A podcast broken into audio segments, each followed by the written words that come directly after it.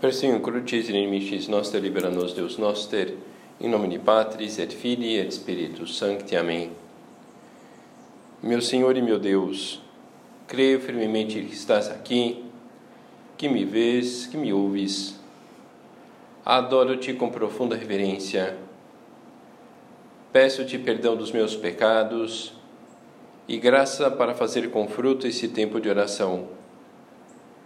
Minha Mãe Imaculada, são José, meu Pai, Senhor, meu anjo da guarda, intercedei por mim.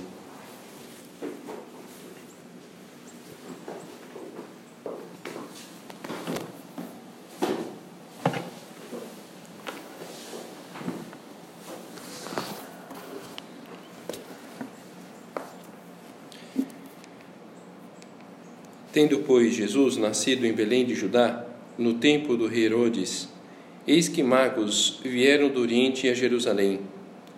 Perguntaram eles: Onde está o rei dos judeus que acaba de nascer?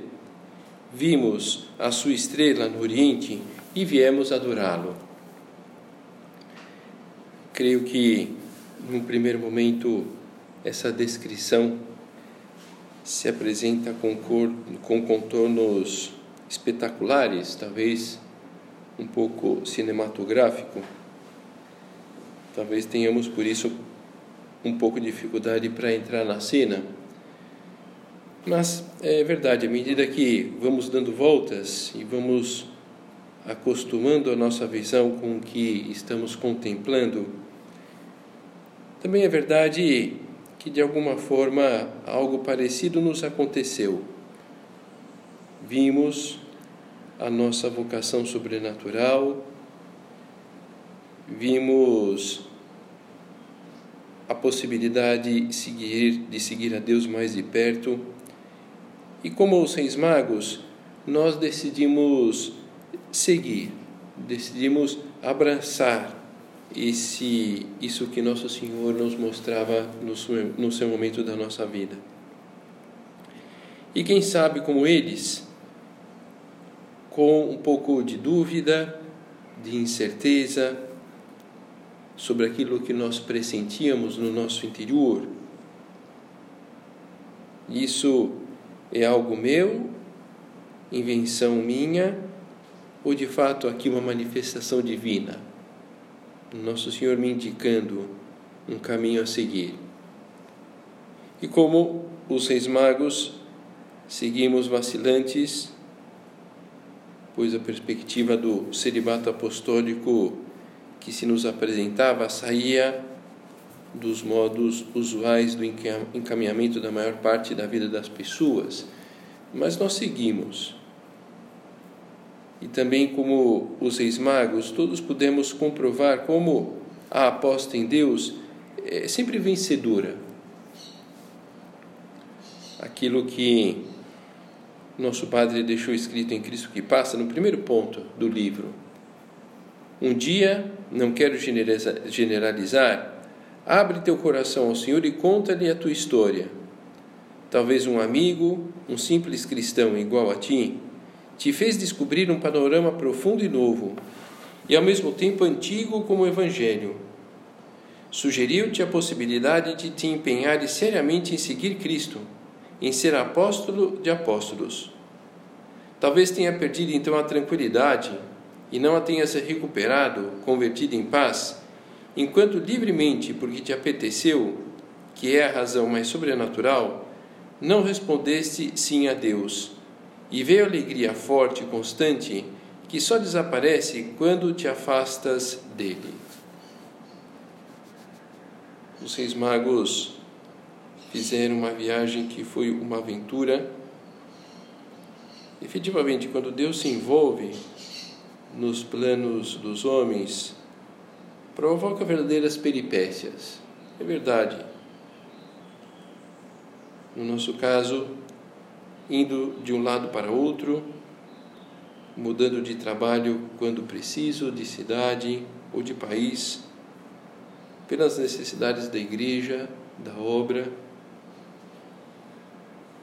seguindo os passos de Dom Álvaro, dos primeiros, das primeiras pessoas de casa,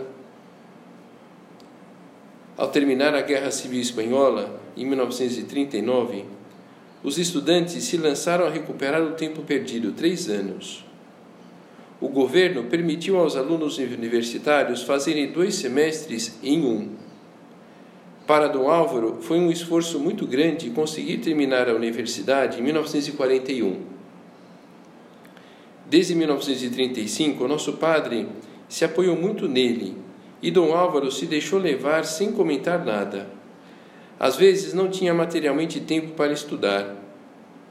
Naqueles tempos, tinha um professor que não aceitava mais que três faltas às suas aulas.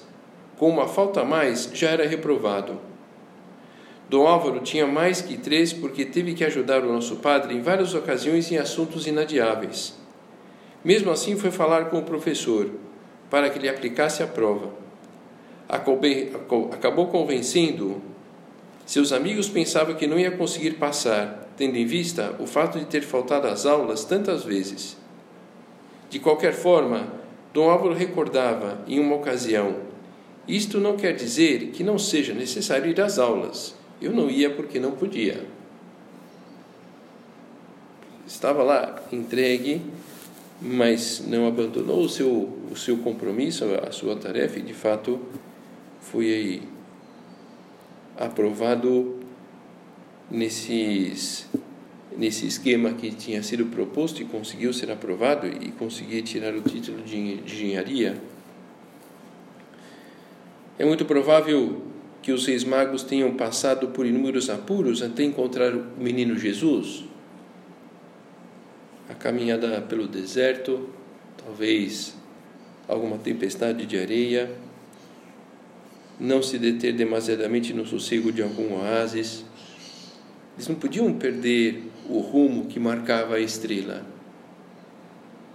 E um rumo para um objetivo que se, se apresentava para eles. Não havia mais ninguém naquela rota indo pelo caminho que estavam empreendendo. E nada disso foi empecilho para buscar e encontrar no menino Deus. Da mesma forma, já passamos e passaremos por tempestades de areia, lugares desérticos e de vez em quando o sereno sossego de um oásis.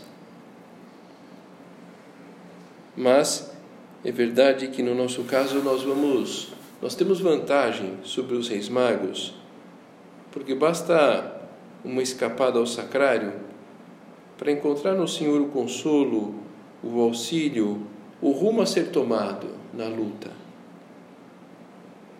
O nosso Padre tinha essa realidade muito presente. Causava uma profunda impressão a fé, a piedade, o recolhimento com que São José Maria entrava, corpo e alma, no momento da consagração eucarística. Maravilhava-se diariamente com renovado agradecimento e nova devoção diante do mistério da transubstanciação, diante dessa entrega do Filho de Deus ao Pai com o Espírito Santo pelas almas. Penso que não exagero, são palavras de Dom Javier. Penso que não exagero quando digo que, ao saber se naquelas instantes ipsi Christus, daí extraía toda a força da sua eficácia e da sua extensa atuação apostólica. Com idêntica fé ardente, era visto enquanto repetia, antes de dar a Sagrada Comunhão, as palavras do Batista: Et agnus Dei. Exortou a todos os católicos e o repetia às suas filhas e aos seus filhos, aos sacerdotes, sobre a necessidade de identificar-se com Cristo. Porque para isso ele nos convidou e porque assim atrairemos as almas ao amor de Deus. Atualizar a nossa fé como o nosso Padre precisamente no momento da transubstanciação, é uma ajuda poderosa para fazer de cada dia uma missa. Então, essa facilidade que nós temos, sobretudo aqui no centro, de, de dar uma escapada no sacrário e vir e pedir ajuda, e pedir luzes, pedir forças para abraçar aquilo que está sendo mostrado para nós. Quão diferente os reis magos, que tinham uma estrela alguma manifestação divina intuíam no seu interior, mas não o próprio Deus. próprio Deus estavam indo em busca, mas ainda não tinham a facilidade do próprio Deus como nós temos hoje. E de fato, no final da sua viagem, os seis magos encontraram o Rei dos Reis deitado na manjedoura.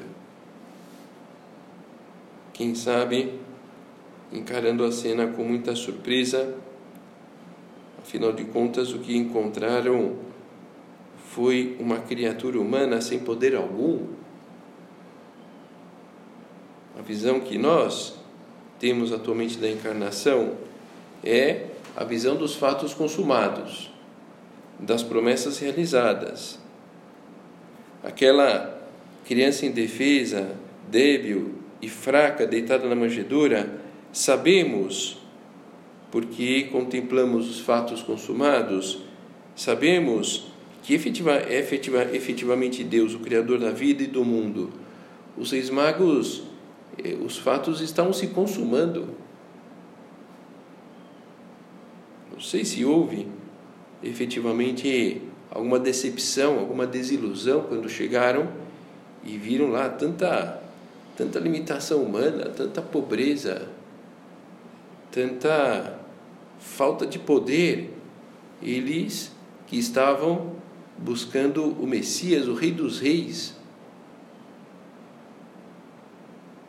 E ao longo da nossa vida, nosso Senhor nos pedirá coisas semelhantes ao que pediu aos reis magos. E, e é essa, essa postura de apostar. Provavelmente o que fizeram os reis magos, dentro das informações, intuições, luzes da fé que tinham no seu interior, bem, enfim, esse aqui é o Messias, esse daqui é o Rei dos Reis. E fizeram uma aposta e adoraram aquele, aquele menino, aquela criança. Nós, em alguns momentos da vida, podemos também não ter claro o caminho, a lógica daquilo que estão nos pedindo, e nós vamos apostar como fizeram os magos. Mas o que nós percebemos algumas vezes, passarmos por temporadas, talvez até um pouco longas, na escuridão. E fica difícil apostar num momento como esse. É quando Deus permite que a realidade não seja tão evidente para nós. É, é o momento do pedido de fé se tudo fosse simples e claro, se não tivéssemos que lutar, seria mais difícil amar e confiar em Deus?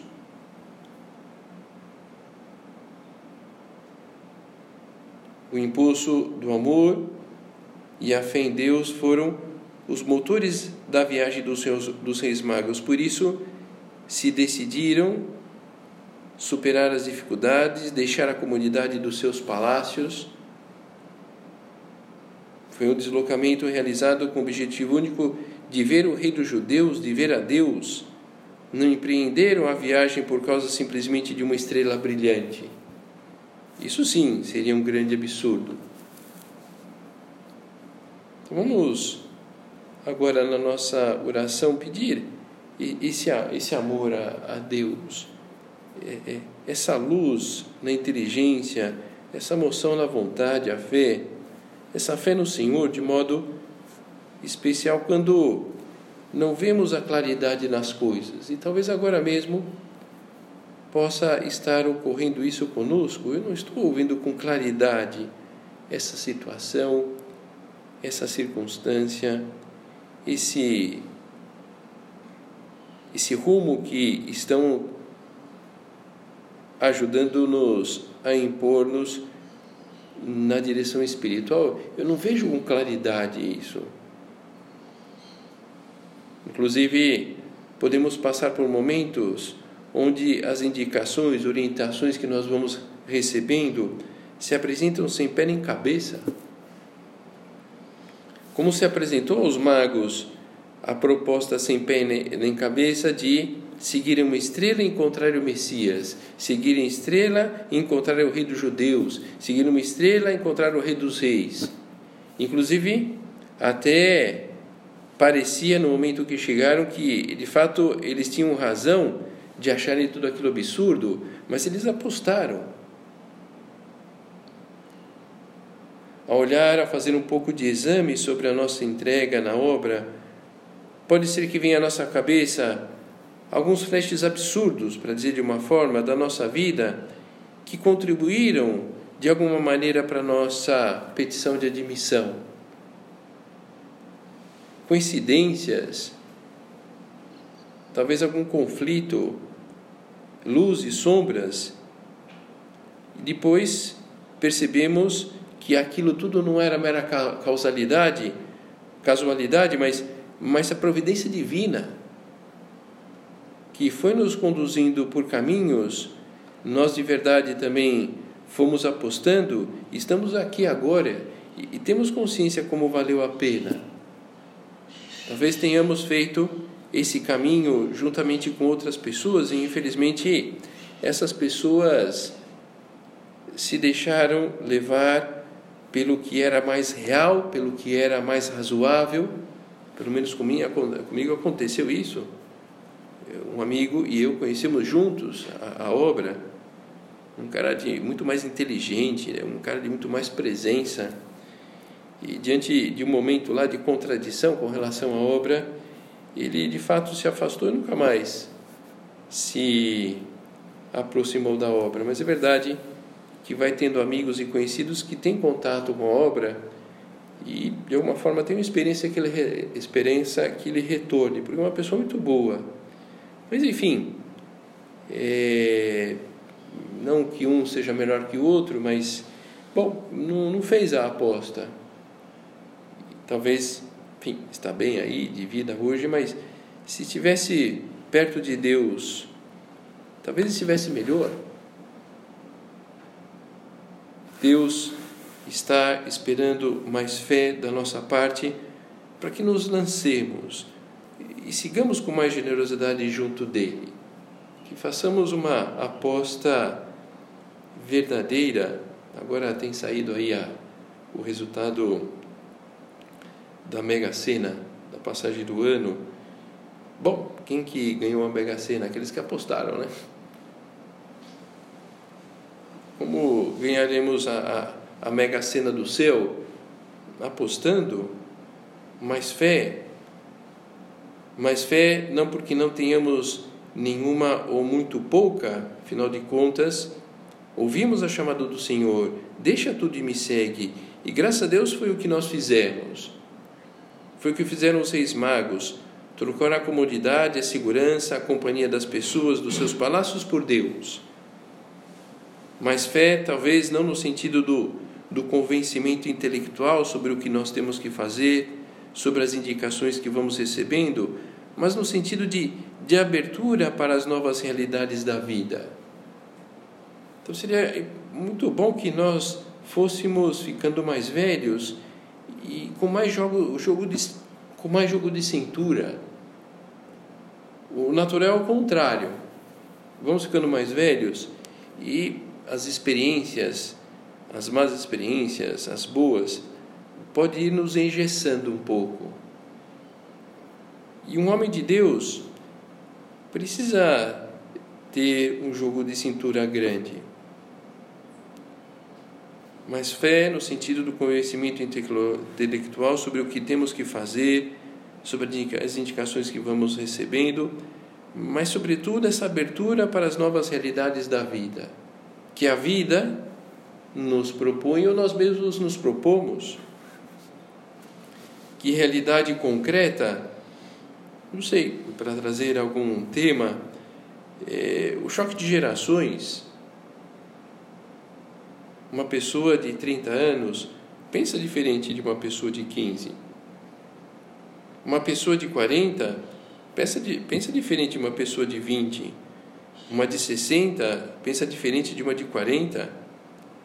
Uma realidade nos nossos centros, sobretudo nessa linha do último Congresso Geral de promover o maior entrelaçamento entre o apostolado com gente jovem e gente mais velha, de tal modo que possa lá o, o pai, o filho, o avô participar lá da, da formação. No nosso caso aqui, vai ser sempre no mesmo lugar e acompanhado pelas mesmas pessoas. Mais jogo de cintura para adaptar-nos à realidade, sem abrir mão, logicamente, daquilo que não podemos prescindir. Nos anos 50 em Roma, nosso padre ele precisa ir ao médico para fazer um controle, um exame para o controle de açúcar no sangue. Então ele vai de jejum lá no laboratório e quando ele termina, lá por volta das 11 horas, ele e Dom Álvaro, que acompanhava nosso padre, eles vão num bar, bar para tomar um café da manhã. E cada um pede um cappuccino e um pedaço de bolo.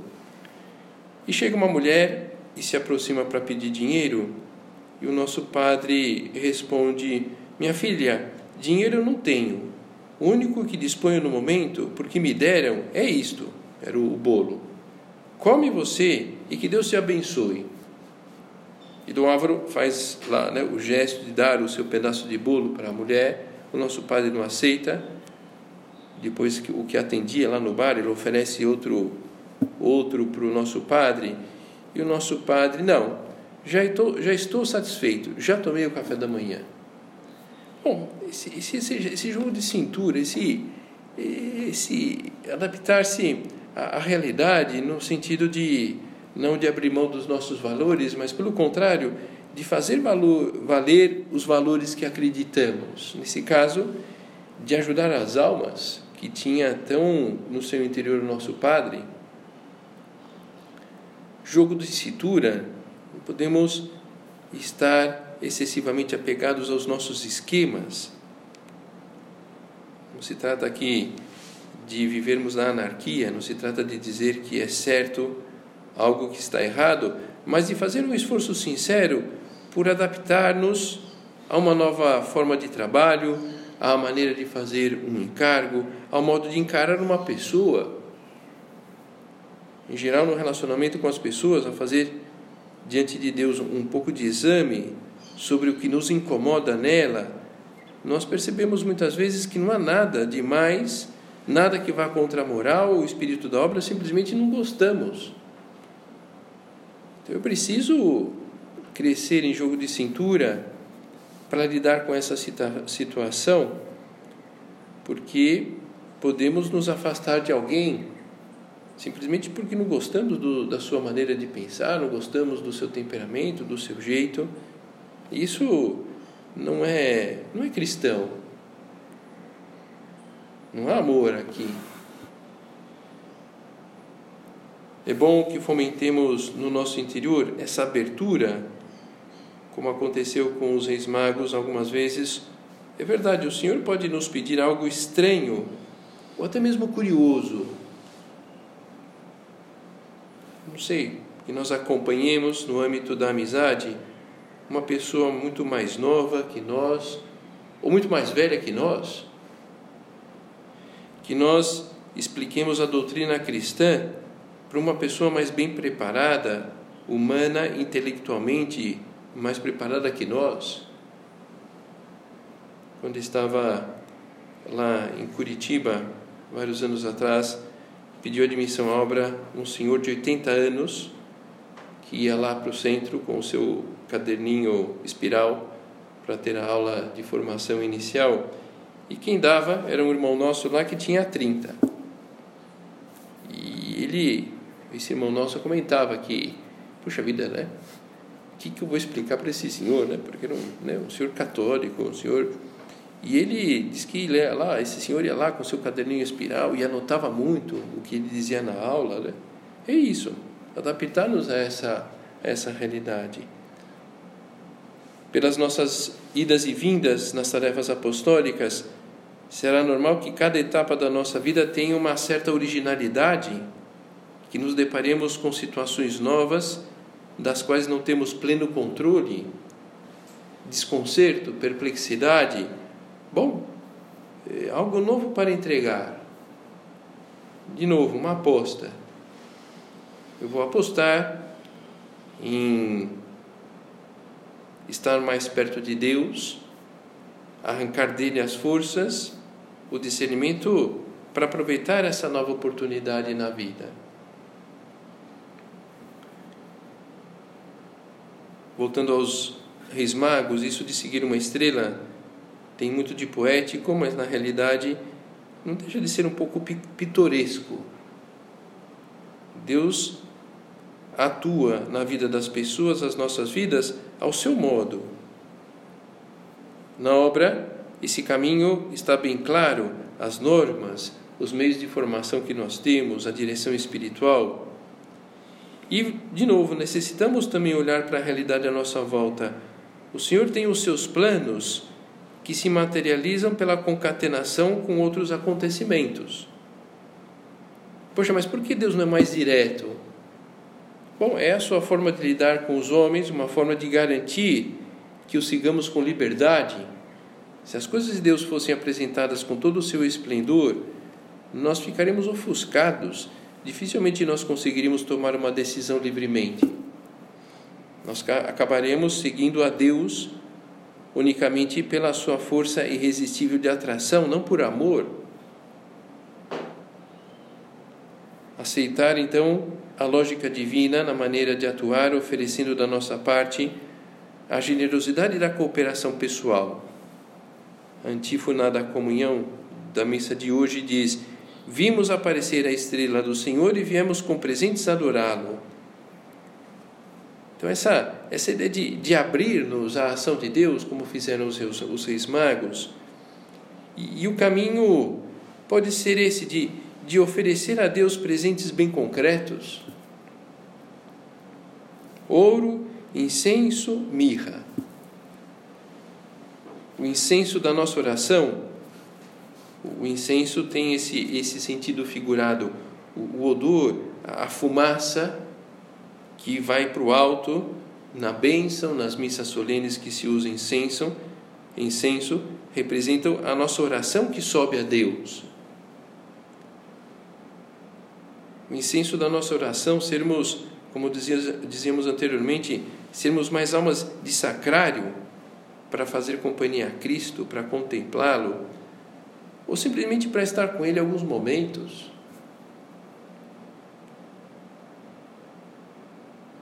dispor-nos a essa ação de Deus, oferecer-lhes, oferecer presentes a Ele, a mirra da nossa mortificação. A mirra é uma resina que se retira de uma árvore e, e que é a matéria-prima para a confecção de perfumes. E o perfume que uma pessoa utiliza dá um toque de elegância. A mortificação é um perfume da vida espiritual, dá um toque de elegância no nosso relacionamento com Deus. Não no sentido de mais beleza, mas no de mais amor. A mortificação é uma oração valiosa por isso, porque é uma, uma oração custosa. Acho que todos estamos de acordo que é muito mais fácil rezar um Pai Nosso do que fazer uma mortificação, por menor que seja. De medo especial quando sacrificamos a nossa própria vontade, sempre pronta para fazer o próprio gosto, sempre fugindo do cumprimento do dever. À medida que mortificamos, nos mortificamos aí, em outros âmbitos, é, vamos oferecendo esse, esse presente é, de mais amor ao Senhor, que nosso Senhor recebe, e para nós, até do ponto de vista humano, faz muito bem. O, o incenso, a mirra, o ouro. Ouro propriamente não temos, talvez sim, temos lá uma medalhinha, uma correntinha de ouro, mas não temos mais. Mas sim, podemos oferecer o capricho nas pequenas coisas, de modo especial aquelas que passam despercebidas aos olhos humanos.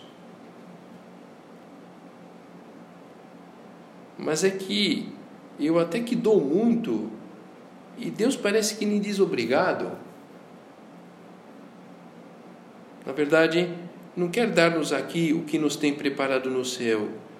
O que nos pede agora e o que lhe damos, ele devolverá com generosidade já nesta terra e, logicamente, na eternidade junto de Deus no céu. Mas também é verdade, seria uma injustiça que damos muito e, e, e Deus nem parece dizer obrigado, porque é verdade, quando nós estamos unidos a Deus, isso que o nosso padre falava, olha, vamos percebendo umas dedadas de mel. Lá um, um êxito lá no, no, no apostolado, um passo que parecia impossível daquela pessoa que nós estamos acompanhando, uma luz que temos na inteligência, uma força de vontade que desabrocha, não sabemos da onde, é, uma, o, o, perceber a beleza da vida cristã, perceber essa alegria de fundo, essa serenidade de fundo que é a, a, a filiação divina, essas dedadas de mel que Nosso Senhor vai nos dando e de alguma forma está nos incentivando a manter no caminho do bem, na união com Ele. Nosso Senhor sonha conosco ao seu lado, quer que sejamos pessoas enamoradas como Ele, que demonstram seu amor não com palavras bonitas, mas com sacrifício. Nosso Senhor espera o nosso consolo diante de tantas faltas de amor que sofre. Será que nós já pensamos nisso? Que podemos ser conforto, nós podemos ser consolo de Deus. A Epifania é o dia que as crianças na Espanha recebem os presentes e podemos nós também pedir um. Deus é o nosso Pai, quer agradar-nos, pedir talvez a concretização, a realização das perspectivas que temos para 2021, tanto no campo espiritual, no campo pessoal, no apostolado, outros campos da nossa vida. E podemos talvez pedir a conversão pessoal, como fazer para mover o coração de Deus Bom, nós temos o, o, o mesmo poder que aquela menina tinha ao escrever uma carta para o Papai Noel. Querido Papai Noel, como me comportei bem durante todo o ano? Aí ela parou, puxa vida, acho que não é muito correto. Então ela rasgou a carta e começou outra. Querido Papai Noel, como me comportei regular durante o ano? Então ela parou, realmente não foi isso que ocorreu. Outra carta. Papai Noel, uma boneca e uma bicicleta, assinado Bárbara. Mover o coração de Deus com a nossa simplicidade e humildade, não com os nossos grandes feitos. Não temos grandes feitos para mostrar ao Senhor. Creio que a maior parte de nós tem poucos meios para chantagear Deus, como lá a Bárbara aqui da carta do Papai Noel estava querendo chantagear. Daqui a pouco na missa nós vamos receber Cristo com seu corpo, seu sangue, sua alma, sua divindade. E é o grande momento do dia para abrir o nosso coração e manifestar os nossos desejos mais interiores. Ele não nos negará nada, como não negou aos seis magos, aos que viram a sua estrela e lhe seguiram com generosidade, lutando por começar e recomeçar cada dia. Vamos pedir a ajuda da Nossa Senhora para colocar em prática o que nos propõe a liturgia da festa de hoje. Senhor, que tua luz nos disponha e nos guie sempre, para que contemplemos com fé pura e vivamos com amor sincero o mistério do qual participamos.